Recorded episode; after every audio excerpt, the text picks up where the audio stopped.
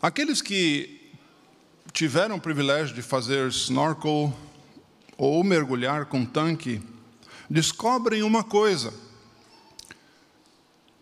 que você não consegue descer com o teu próprio peso. Eu lembro colocava um cinturão grande de chumbo para poder descer. A maioria de nós temos medo de entrar na água. O ser humano morre mais por medo e pânico do que pelo seu peso na água. Se você se atirar, faça o teste. Você que sabe nadar. E mostre para os seus netinhos, os seus filhos pequenos, se atire numa piscina e se mantenha encolhido lá embaixo. A água te, te traz para cima. Se você quiser mergulhar, você tem que colocar, especialmente nós os homens que temos uma camada mais grossa de gordura, nós temos que colocar cinto, um cinturão de chumbo para poder descer. Você sozinho não consegue descer. Mesmo colocando nadadeiras fortes, você vai ter muitíssima dificuldade de descer alguns metros. Você vai gastar todo o teu oxigênio tentando descer. Então essa aplicação da letra da música da Laura Morena, interpretada hoje pela Helenice, tem uma profundidade muito grande no plano da salvação. Você não consegue descer para jogar os teus pecados lá, você precisa do grande eu sou. Por que eu escolhi esse título, Eu Sou? Porque a pessoa de Jesus é a figura central da fé e da teologia cristã. Se nós tirarmos a pessoa de Jesus, o grande eu sou, toda todo o pilar central do cristianismo ele desaba, não fica nada. Aliás, não fica não ficaria nada diferente das outras religiões.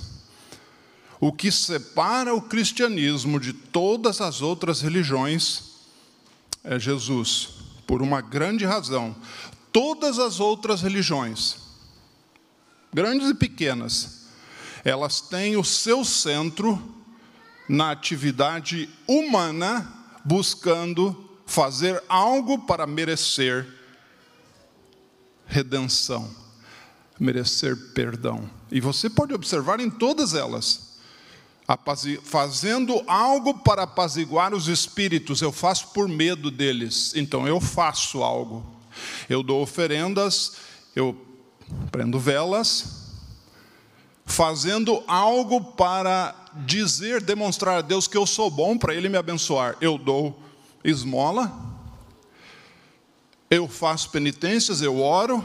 Eu lembro quando eu trabalhei em alguns lugares, tinha amigos muçulmanos que tinham um calo na cabeça, para demonstrar a Deus e aos outros que ele era uma pessoa de oração. Vocês sabem como os muçulmanos adoram. Eles vão até o chão, encostam a cabeça e alguns colocam até uma pedrinha para dar uma marca, um calo na cabeça.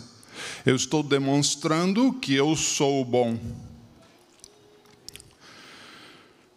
E nós temos uma descrição muito linda e um encontro muito bonito. Eu gostaria que vocês lessem comigo, está no livro de Êxodo. Nós vamos ler Êxodo capítulo 3.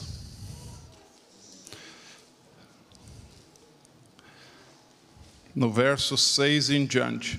Toda a Bíblia, ela aponta um Salvador. Todo o sistema dos sacrifícios do tabernáculo no Velho Testamento, tudo apontava algo exterior, não interior ao homem como a sua, sua própria solução, algo que alguém superior ao homem faria por ele, para que ele pudesse ser perdoado. E nós temos aqui o início de um diálogo muito interessante. Moisés, nós sabemos a história, estava já há uns 40 anos, havia esquecido a língua do Egito, ele estava já havia formado família, já havia adaptado a cidadania de um outro povo no deserto. Estava bem adaptado. E aí, nós vemos no verso 6, onde Moisés, ele viu, no verso 5, 4 em diante, vocês podem ler, ele viu algo sobrenatural. Um arbusto, e, e vocês imaginam no deserto, os arbustos são, no sertão lá, os arbustos são normalmente pequenos. É interessante você notar, quando você vai saindo da, das áreas de chuva, das zonas tropicais para as zonas mais áridas, a vegetação vai baixando. E no deserto, como eu trabalhei no, no, Sudão por muitos anos, o deserto ele se caracteriza por vegetações baixas, retorcidas, pouca água, não consegue crescer muito. E ali Moisés vê um daqueles arbustos queimando.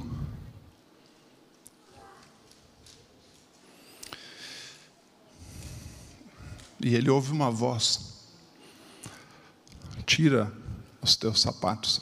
Aliás, em muitas culturas, a adoração é feita sem sapatos, demonstrando respeito, reverência.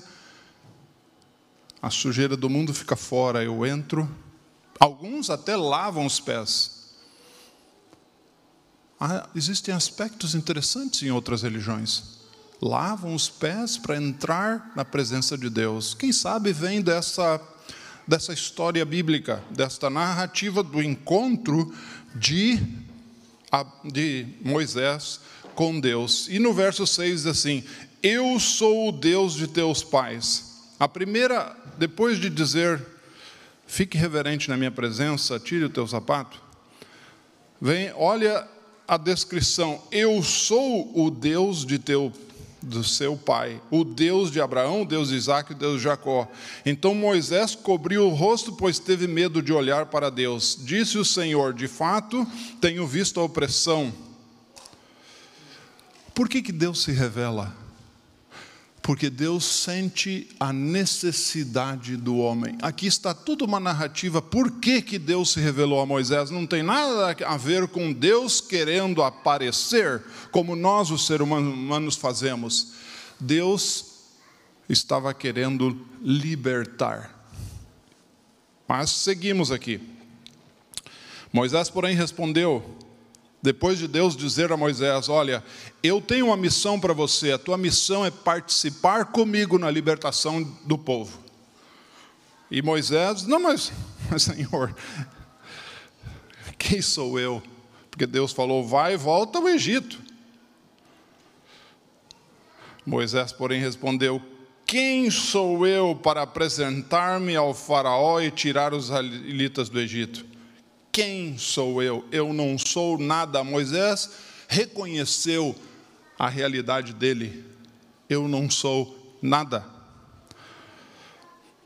E Deus disse a Moisés: Eu sou o que sou. É isto que você dirá aos israelitas: Eu sou, me enviou a vocês. Inclusive, depois, nós temos uh, várias declarações que Deus diz a Moisés, e Moisés fala a Faraó, quando perguntou: E quem, quem te mandou aqui? Você é embaixador de quem? Eu sou. Eu confesso que quando eu era jovem, até hoje, esta expressão eu sou, ela não soava bem para mim. Eu queria algo específico e algo concreto. Eu sou, em vez de eu sou, eu sou Deus, o grande Deus o maravilhoso, eu sou o todo-poderoso. Mas essa expressão eu sou, na minha cabeça faltava algo. E eu não entendia isto e descobri que o grande eu sou é a melhor expressão que existe para Deus. Por quê? Porque no Novo Testamento, você entende esse eu sou em muitas e muitas formas. E aí, eu pergunto a vocês, me ajudem? Eu sou, eu vou começar dizendo um: eu sou o bom pastor, eu sou a verdade, eu sou. A videira, eu sou. E aí vai. Eu sou o primeiro, eu sou o último, eu sou a água da vida, eu sou o Cordeiro de Deus. E esta, e veja vocês como a cabeça vai trabalhando, né? E essa expressão, eu sou a Moisés, tem um outro significado no Novo Testamento para mim. Ela, ela é completa, ela é ampliada e ela é colocada de tal forma que agora eu entendo que esse grande eu sou, o grande Yahweh, Jeová, o grande Deus que criou os céus e a terra, é esse que tomou a nossa natureza, que se tornou Deus conosco, que se humilhou. Veja só como nossa, a nossa parte psicológica coloca Jesus, tenta ou seja, é tentado, e isso é devido à nossa natureza, é tentado colocar Jesus num, num, num degrau inferior até da Trindade. Mas Deus, na sua grande onisciência, intencionalmente fez com que olhássemos para Ele, Deus, plural. Veja só, não com distinção, apenas com a, liv a livre e espontânea vontade de se humilhar por nossa causa. Porque esse Jesus, esse manso e humilde cordeiro que veio revelar quem Deus é, é o grande eu sou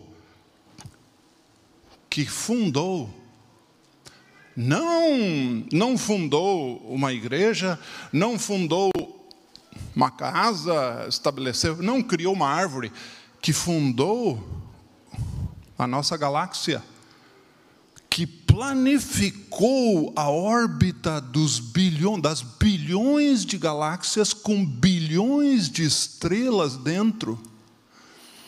E esse grande eu sou desceu à nossa realidade e se tornou um de nós a vida, morte e ressurreição de Jesus nos dão uma dimensão completa do amor de Deus. Os principais livros da, digamos assim, da inspiração profética da igreja adventista são cinco os principais que nós poderíamos dizer. Eles começam a primeira frase do livro Patriarcas e Profetas de Ellen White começa com qual é a primeira frase desse livro? Deus é amor. E a última frase do livro Grande Conflito, depois de todo o conflito entre o bem e o mal terminarem, qual é? Deus é amor. Ficará mostrado ao universo inteiro que na pessoa de Jesus, Deus demonstrou amor e justiça de uma forma perfeita. Eu estava no norte do Sudão em 1985, final de 85 e 86, e eu me deparei com uma nova religião. E muitos aspectos interessantes do islamismo me chamaram a atenção eles tinham muita semelhança com as histórias que nós conhecemos do Velho Testamento. É, um dos feriados mais importantes do islamismo é, é o sacrifício do, do, do cordeiro, da ovelha. E eu fui convidado a uma festa para celebrar no final do Ramadã o sacrifício e, e, e no café da manhã, que começa ao pôr do sol, eles celebram e ali estava cordeiros ovelha, cordeiro assado para comermos e, e eu perguntei a um amigo, a gente sempre tem amigos em muitos lugares do mundo, né? Por isso a Bíblia diz que Jesus é um amigo mais chegado que um irmão. Os irmãos às vezes estão longe. E eu fiz uma amizade muito grande com um líder espiritual de uma comunidade, a gente chama de Sheikh. E perguntando a ele os significados, ele falou: Lembra da história de Abraão? Deus pediu que ele oferecesse um, um, um sacrifício ao seu filho. Eu não, vou, não ia discutir com ele, porque os árabes imaginam que o sacrifício foi o filho que foi sacrificado, ou que foi pedido em sacrifício, foi Ismael. Nessa hora você não vai, você cria pontes. E ele me falou que Deus não permitiu que Abraão matasse a Ismael. Segundo a compreensão deles, nós cremos que foi Isaac. Mas se você pensar bem, maior do que foi Isaac ou, ou Ismael é o significado. Lógico que toda a história tem uma verdade. Não era o momento de ficar argumentando. E ele me explicou que Deus não permitiu e providenciou um cordeiro Veja que em todas as nossas relações, os nossos, os nossos momentos com os nossos amigos, Deus vai abrir portas e você vai poder conectar a verdade sem precisar debater e discutir. E às vezes, sem querer, todos nós fazemos. A gente impõe um pouco da nossa forma de pensar. E eu ali senti que Deus me deu uma oportunidade. E eu falei: Você já imaginou, amigo, o verdadeiro sentido desse pedido que Deus fez para Abraão? Ele olhou para mim. Por que, que Deus não permitiu que Abraão fizesse o sacrifício? Fizesse ou matasse? Vamos falar abertamente. Por que, que Deus não pediu que Abraão matasse o seu próprio filho? E por que, que ele deu um cordeiro? Aí ele ficou pensando, olhou para mim. Eu não, não havia pensado nisso. Eu falei: se você pensar bem, você vai conectar todas as histórias dos sacrifícios no Velho Testamento, nos profetas, que nós cremos, como vocês, muitas delas. Você vai conectar com o grande e verdadeiro sacrifício, onde Deus faria por nós aquilo que Ele não permitiu que nós fizéssemos. Ele ficou me olhando, me olhando. Um dia ele me pediu para ler algo da nossa crença. Ele falou: Eu vejo que vocês que trabalham nessa agência humanitária são diferentes. Vocês creem, vocês têm alguma religião? Aí vocês imaginam, nesse país não se podia pregar diretamente, nós tínhamos uma missão humanitária, mas as pessoas veem como trabalhamos. E ele me perguntou: o que, que vocês creem? E às vezes, quando é muito quente, debaixo das, dos pés de manga e árvores, na beira do rio Nilo, ao norte do Sudão, conversávamos muitas coisas. E uma vez ele me pediu: eu gostaria de conhecer mais sobre o que vocês creem. E ver como, às vezes, Deus dirige a, a nossos, os nossos caminhos sem nós imaginarmos. Alguns meses antes, um colportor havia batido a minha porta quando eu fiz uma visita à capital, ao escritório central, e ele me ofereceu livros. Veja só, normalmente colportores não oferecem livros, vendedores de livros da igreja adventista não oferecem livros para outros adventistas, e muito menos para quem estudou teologia. Mas eu senti que, veja como a gente se identifica eu fui estudante. Eu vendi muitas férias livres para pagar meus estudos. E eu senti o drama desse estudante cristão num país quase todo muçulmano, especialmente onde ele estava, no norte, querendo estudar. Eu comprei alguns livros. Dentre esses livros havia um que eu nem conseguia ler, um desejado de todas as nações em árabe. E quando esse amigo me pediu para ler algo, a o livro que eu havia comprado em árabe para ajudar um comportor me veio à mente e eu entreguei esse livro a ele. E Eu fiquei apreensivo porque no início normalmente a gente não, não dá diretamente um tipo de livro assim a um muçulmano que não crê em Jesus, crê que Jesus é mais um profeta.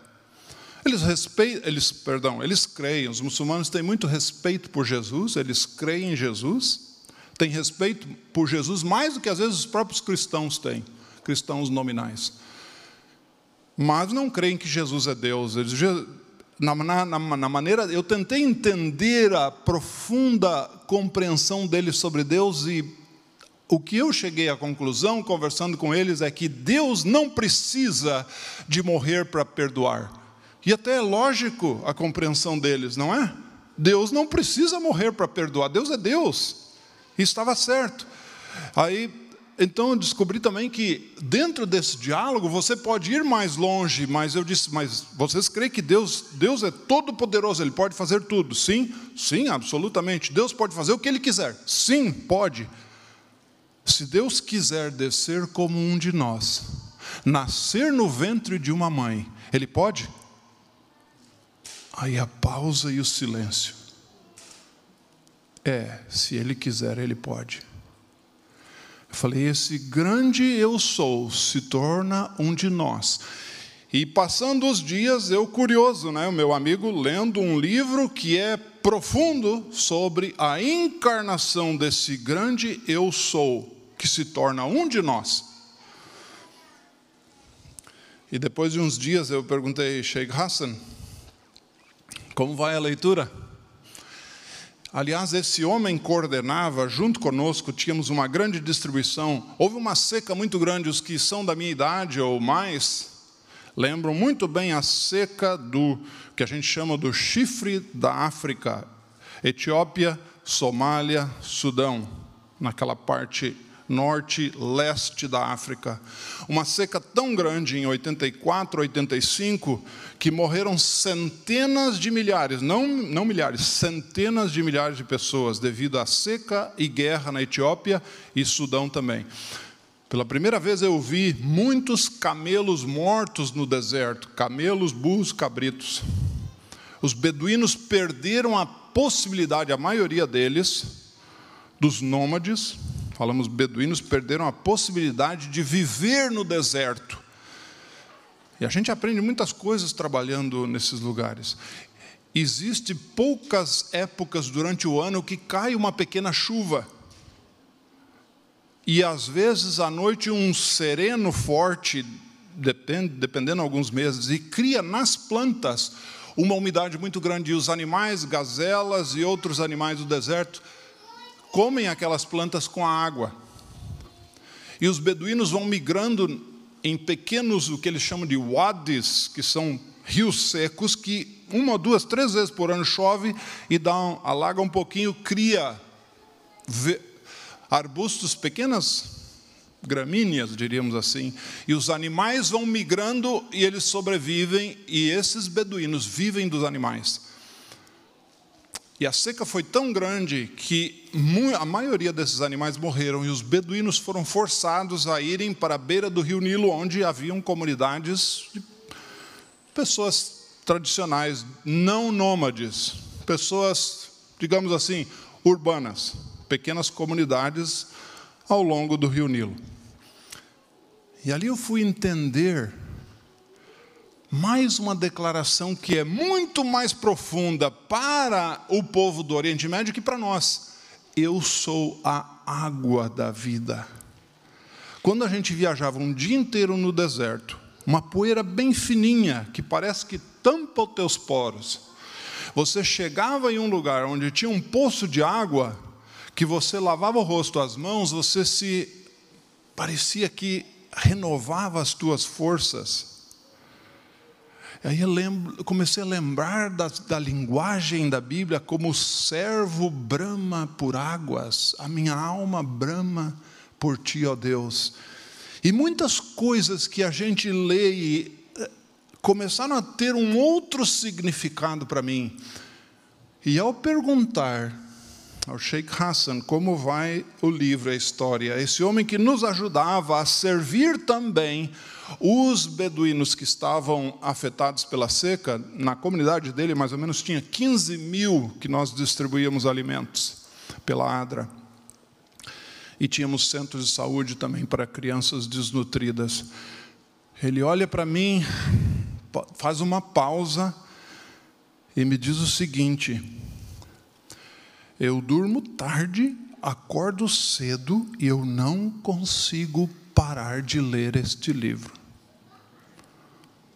Dando um salto grande de, depois de muitos anos, esse eu, eu era voluntário naquela época. Depois de vários anos, eu voltei como diretor.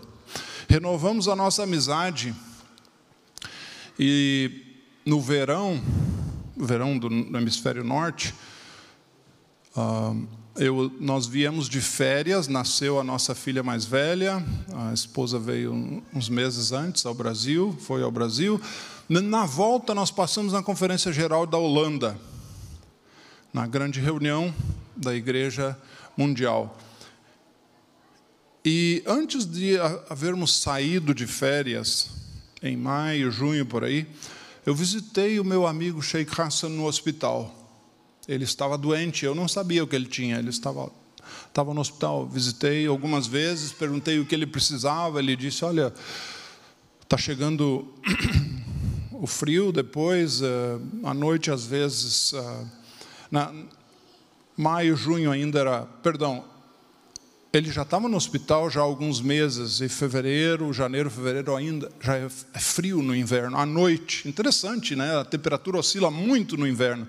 Durante o dia pode chegar a 40 graus, 30, à noite, falando em Celsius, à noite pode chegar a 4, 5, 10 graus. Então ela oscila muito. E à noite ele, ele disse que tinha frio. Eu dei um cobertor. E aí eu perguntei, Sheikh Hassan, o senhor sabe que eu tenho muitos livros? O que, que, eu gost... que, que você gostaria de ler nas suas horas vagas? E ele falou para mim assim: Você sabe o que eu quero ler? Eu comecei, a gente dá, em algumas culturas, a gente bem direto dá volta, né? Eu gostaria de ler sobre liderança, sobre família, sobre isso, e fui. Que histórias você gostaria? Ele, ele olhou para mim e disse: Você já me deu um livro, você sabe o que eu gosto de ler. Se você tem mais daquela autora,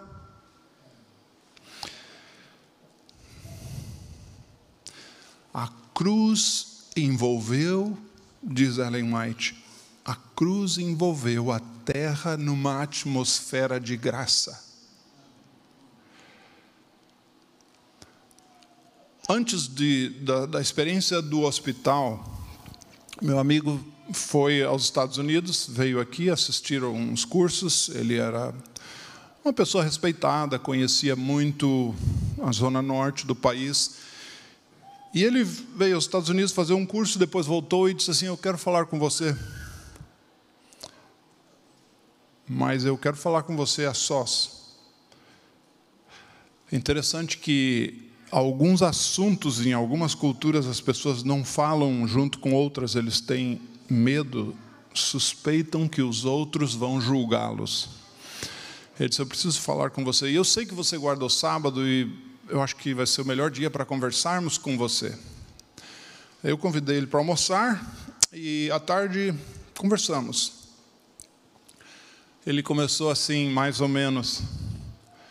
Eu pensava que nós, os muçulmanos, deixa eu voltar. Eu pensava que Deus havia se revelado aos judeus, mandou os profetas, os judeus rejeitaram.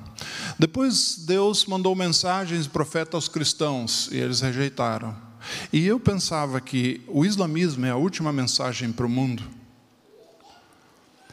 Mas quando eu visitei os Estados Unidos, eu visitei a igreja de vocês, eu visitei outras igrejas, eu visitei as mesquitas muçulmanas nos Estados Unidos.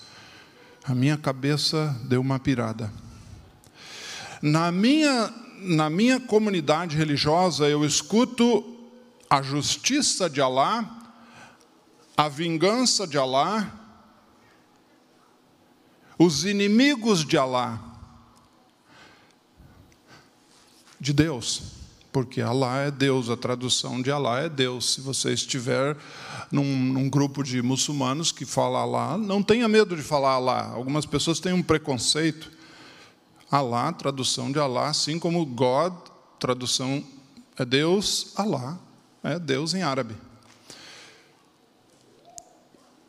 E ele falou para mim, mas eu fui na comunidade cristã e eu escutei de esperança, de amor, de perdão, de aceitação, de união. Eu fiquei pensando pra, comigo, eu nunca havia escutado algo assim de um cristão. A gente só entende às vezes o que nós temos quando nós perdemos vivendo ao norte, num, numa comunidade e uma religião diferente, não tendo igreja para participar, eu tive o privilégio de comparar. E eu descobri que a mensagem do grande eu sou, eu sou a resposta às tuas mais profundas inquietações. E quando tudo falha, eu sou aquele que paga a tua conta. Quando você sai com dívida, eu vou lá e pago. Quando o juiz te condena, e existe um acusador dos irmãos que constantemente nos condena, eu vou lá e pago a tua pena. Eu ofereço a minha pessoa para o juiz, para entrar no cárcere e viver e pagar a pena do teu pecado. Essa compreensão do grande eu sou, que a mensagem bíblica oferece, ela é única do cristianismo. E cremos que esse pacote com a doutrina do santuário, esse grande Deus plural que se revela em três, inclusive no próprio, no, na própria descrição de em árabe, Deus é plural. Não, você não pode dizer que é que é só um, é um, é, é muito grande, é mais do que um. Agora, tentar explicar isso é além da nossa possibilidade. A única coisa que nós podemos fazer é entender o que está revelado. E quando perguntaram, Senhor, mostra-nos o Pai, Jesus diz: Quem vê a mim vê o Pai. E esse humilde e manso Cordeiro de Deus é Deus. E ele nos dá um exemplo de como vivermos em humildade, em serviço.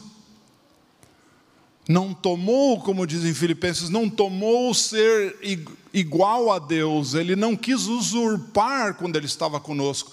Uma das únicas coisas que ele fez para demonstrar o seu poder divino nunca foi para ele, foi para os outros perdoar pecados. O resto ele dependia de Deus.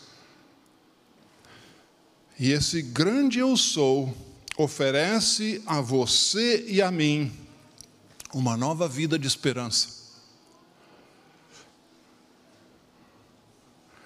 No, na Conferência Geral de 95, eu recebi a notícia que o meu amigo no Sudão havia falecido no hospital antes de eu, de eu, de eu sair de férias, eu ele, ele me chamou e disse assim: O que as escolas de vocês ensinam? Eu falei, ah, elas ensinam, onde vocês têm escolas, universidades? Eu falei, temos aqui, em Ruanda, temos uma, temos uh, no Quênia, temos em outros lugares, temos na África do Sul. Tem... Eu, eu falei das nossas escolas ensinamos uh, enfermagem, administração, Uh, e fui nomeando, né? E a gente vai dando voltas, né?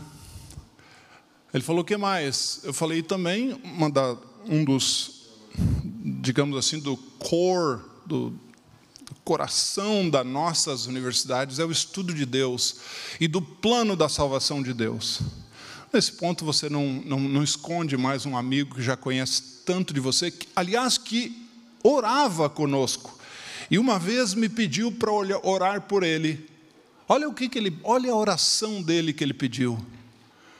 que eu encontre uma esposa, eu já tive três ou quatro, divorciei todas. E elas também não queriam mais viver comigo. Mas que, que Deus, você pode orar para mim, pode orar para que Deus me ajude a encontrar uma esposa. Vocês já imaginaram isso? Uma pessoa de outra religião pedindo a você que ore por ela? A religião, irmãos, ela vem como uma consequência. Ela tem que ser vivida nas nossas relações. Ela tem que ser demonstrada. E, e aquilo que nós pensamos que é a religião já foi vivido muito antes de falarmos de religião. E o resto é consequência. E eu sei que ele, nesse diálogo, sobre estudos, ele falou, quando eu falei, o principal foco de ensino que norteia todas as outras matérias e outras, digamos, outros aspectos acadêmicos, é a compreensão de Deus e do seu plano de salvação. Ele falou: Isso eu quero estudar. Em homem, um homem já de quase 60 anos. Isso eu quero estudar a graça e o conhecimento de Deus estava em Jesus.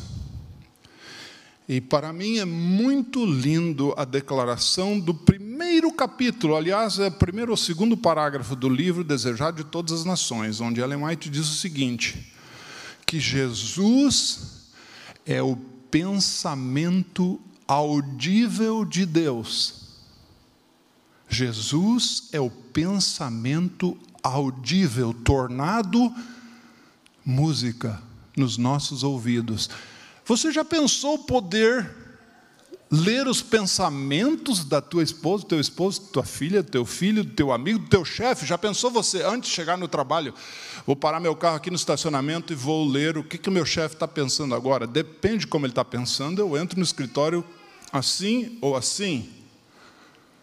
Uma vez uma, uma secretária falou para mim: ah, você, eu vou te dizer o dia que você pode marcar uma reunião com o chefe. Ele às vezes vem. Você já imaginou poder saber os pensamentos de alguém? Que mais você queria da, da, de revelação dessa pessoa? O que mais? As emoções, como a gente fala, a música é o colorido da alma. Você imagina ler e entender os pensamentos de alguém. Agora imagina ler, ver a Deus através dos seus pensamentos.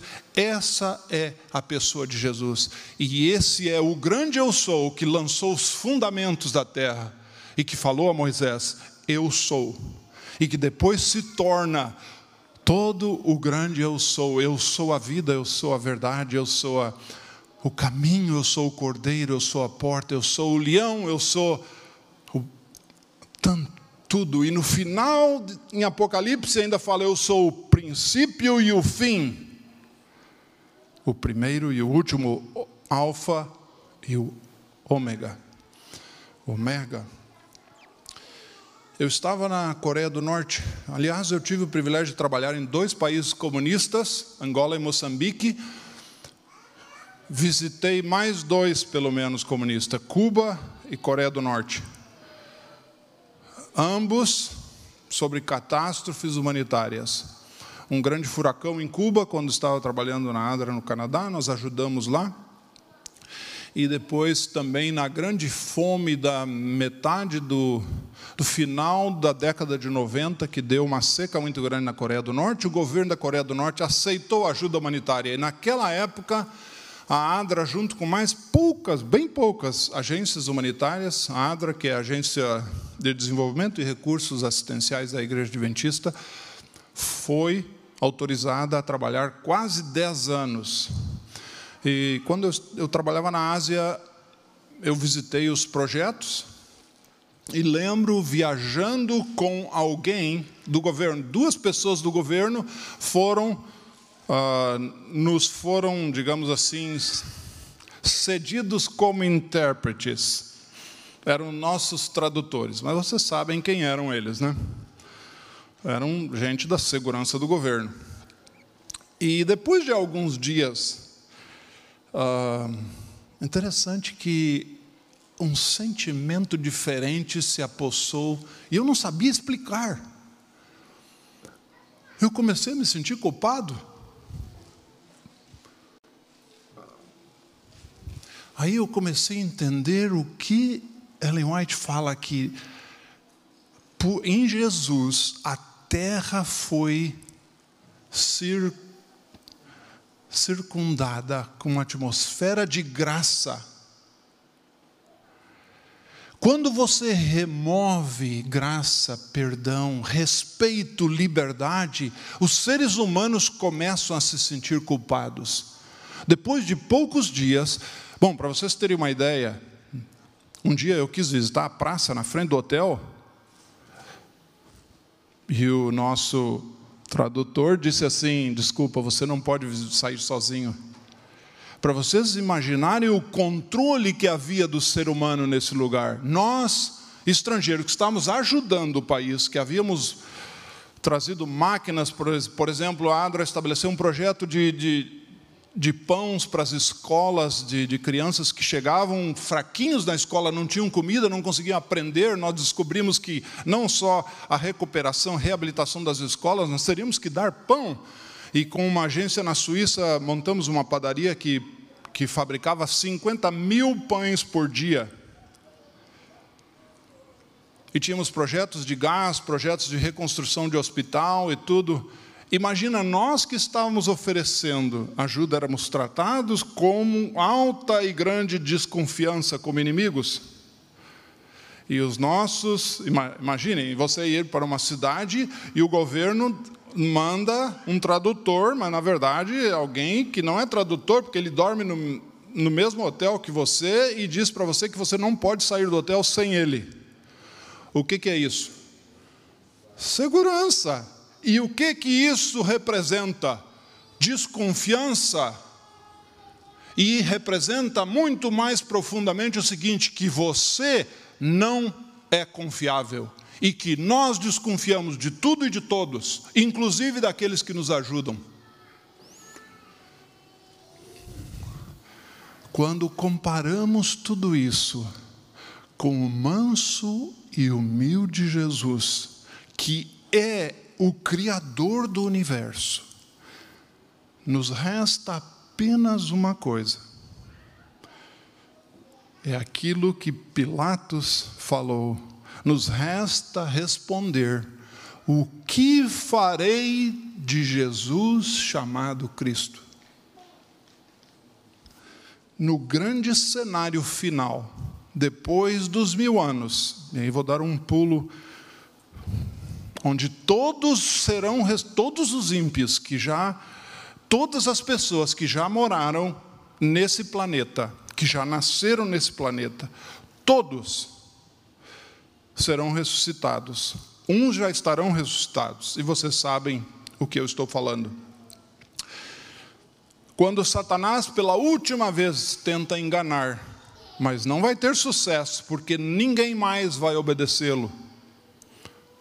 No final eles verão, quando ele tenta invadir a cidade, e que a sua natureza não sabe fazer nada mais, e também daqueles que o seguem não sabe fazer nada mais do que desafiar constantemente a Deus, Jesus é erguido acima, ou ele se ergue agora como o Rei dos Reis e Senhor dos Senhores, acima da cidade.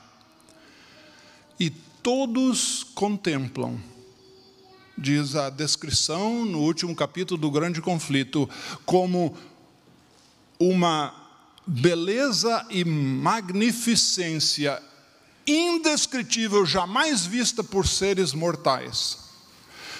Jesus é erguido, agora não como humilde, sim, continua humilde, porque no seu olhar aos seus filhos ele sempre será o nosso meigo Salvador, meigo amigo. Mas ele é erguido e a sua glória a sua luz silencia a todos.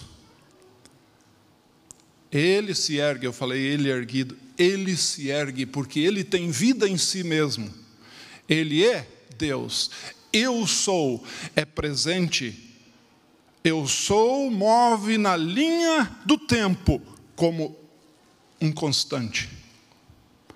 Ele se ergue e toda a cena da rebelião, da desobediência, toda a cena das falsas e muito sutis insinuações de Satanás no céu e a queda do homem, a rebelião dos anjos, a rebelião da humanidade, todo o plano da salvação é mostrado como se fosse um filme. Aliás, nós sempre vemos filmes mais modernos, filmes mais interessantes. Vem os 3Ds e vem outros.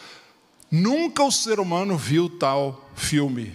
Deus, se nós que somos mortais, finitos, vivemos 80 anos, imagina o Deus eterno que criou tudo isso, pode fazer essas cenas de toda de todo o grande conflito, onde esta pequena poeira no universo levou o Deus Criador a encarnar e viver como nós, que por amor, lembrem, Deus é amor. Ele não dá amor, ele não, ah, eu agora assim, ele é amor. Quando a Bíblia diz é, é a mesma, é o mesmo verbo do eu sou. É presente, é constante. Não foi e não vai dar quando tiver vontade depois que ele acordar. Não, ele é amor. E esse grande Deus vai se revelar pela última vez aos ímpios, porque ele vai continuar para toda a eternidade se revelando, e nós vamos descobrir, como diz a Bíblia, sobre esse mistério da encarnação para toda a eternidade. Mas ali, no final do milênio, quando Jesus é erguido, todos verão o plano da salvação.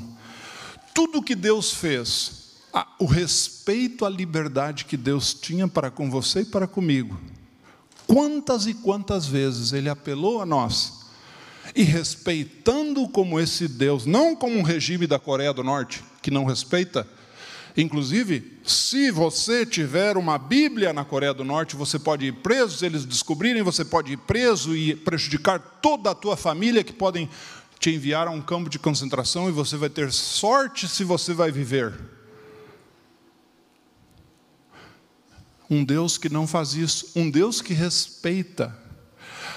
Até mesmo as pessoas dizerem: não, não creio, não existe, isto é história da carochinha. O ser humano constrói, cria, desenvolve coisas que só demonstram inteligência.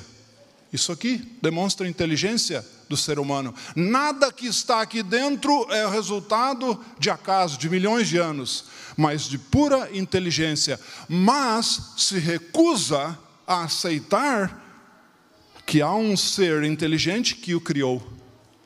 E muito menos, ou muito mais, se recusa a aceitar que este ser tão grande consegue unir amor e justiça e demonstrá-la na cruz, onde a minha dívida é paga e naquela cena final, aonde Jesus é erguido e todos contemplam,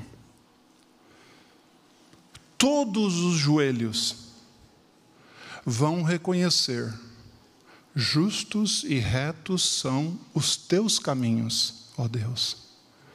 Até mesmo Satanás. É interessante que Deus não destruirá ninguém sem que para sempre, sem que esta pessoa reconheça que ela não aceitou o grande eu sou, aquele que é tudo, aquele que é a minha culpa, a minha vida, a razão de eu existir, o meu Criador que me aceita como sou. Durante a guerra da Síria, que ainda em algumas partes se estende. Aliás, se você quiser ver um filme muito interessante, veja um filme chamado The Grave. A cova, a gruta, como você quiser. The Grave é um documentário da revista Geográfica da Geográfica Nacional. A cidade de Gulta teve um, um constante bombardeamento e até foram, foi lançado gases que mataram muitas crianças e muitas pessoas. Bombas de gás que são proibidas, como você sabe. Um grupo de médicos liderado pela doutora Amani, uma pediatra, que no seu coração não conseguia ver as crianças sofrendo tanto, decidiu trabalhar nessa cidade e construíram um hospital underground, subterrâneo praticamente com entradas e também para evitar, digamos, durante os bombardeamentos, eles tinham mais um, uns bunkers subterrâneos. Muitas vezes a família desta, perdão, a família desta médica ligava para ela quando tinha conexão e dizia: "O que que você está fazendo aí? Por que você não volta? Você está arriscando a tua vida. Você está deixando nós tristes e nervosos, e apreensivos e estressados. E ela permaneceu firme e continuou o seu trabalho enquanto ela pôde. Eventualmente ela teve que sair. Quando ela estava saindo, muito obrigado. Quando ela estava saindo, as lágrimas corriam no seu rosto. E o filme é feito de tal maneira que mostra a realidade dos sentimentos das pessoas. Médicos fumando, essa doutora chorando, homens chegando e, segundo a cultura deles, dizendo assim: Eu quero falar com o diretor, do, o, o administrador. Ela falou: Sou eu. Não, eu quero falar com um homem administrador. E o outro médico, o homem, falou assim: Olha, desculpa, amigo, já fizemos uma votação aqui duas vezes e ela sempre ganhou. Então você respeita ela, é administradora. Elegeram alguém que era capaz, pelas, pelo seu amor e pelo seu espírito de serviço. Quem sabe isso nós precisamos mais. Entre nós, nosso trabalho, nossa família. Mas a mensagem daquele, daquele filme que ficou na minha mente foi a seguinte: o dia que ela estava saindo de ônibus e as lágrimas corriam, o seu pai mandou uma mensagem de texto para ela. E dizia assim: as pessoas um dia esquecerão a guerra mas nunca esquecerão de quem salvou a vida delas. Depois que o pecado e os que rejeitarem a Deus forem extinguidos, forem eliminados, os anos da eternidade, os seres humanos esquecerão a guerra mas jamais esquecerão daquele que me salvou da guerra. Que a mensagem de Jesus, que ele não desista de você e que você não o resista. Porque se você permitir, ele vai, ele vai te atrair. E eu deixo um verso que tem um significado muito bonito para mim. quando Moisés mandou erguer a serpente. No Novo Testamento, nós vemos de uma forma diferente, dizendo o seguinte, João 12, 32, com o mesmo sentido, e eu, quando for levantado da terra, todos atrairei a mim. Aqui está uma promessa universal e global. Eu for levantado, atrairei todos a pergunta de Pilatos permanece: O que farei de Jesus chamado Cristo? Amém. Vamos orar. Nosso grande Deus e Pai, pela tua graça existimos e pelo teu grande amor, nós somos chamados teus filhos. Que nós, Senhor, possamos aceitar que vivemos num, numa atmosfera de graça que nos aponta e nos mostra um Salvador amoroso, o Cordeiro de Deus que tira o pecado do mundo e que limpa a minha vida e que tira os meus pecados e que ele lança no fundo do mar, porque eu não posso descer para colocá-lo lá. Abençoa a tua igreja, o teu povo, abençoa aqueles que escutam pela internet, que eles possam olhar para Jesus e viver, que é o autor e o consumador da nossa fé, a razão pela qual a tua igreja vive e vai terminar a missão pelo poder, pela direção e pelo amor de Jesus, pois em seu nome pedimos. Amém.